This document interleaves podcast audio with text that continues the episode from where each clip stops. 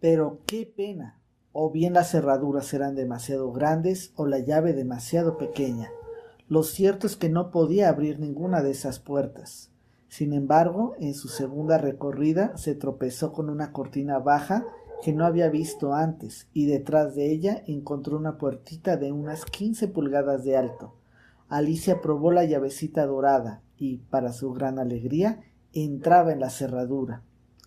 Abrió la puerta y vio que daba a un pasillo apenas más amplio que una ratonera.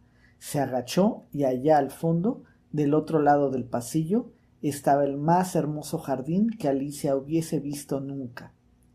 Qué ganas tenía de escaparse de ese vestíbulo oscuro y pasearse por esos macizos de flores refulgentes y por esas frescas fuentes, pero ni siquiera podía pasar la cabeza por el vano.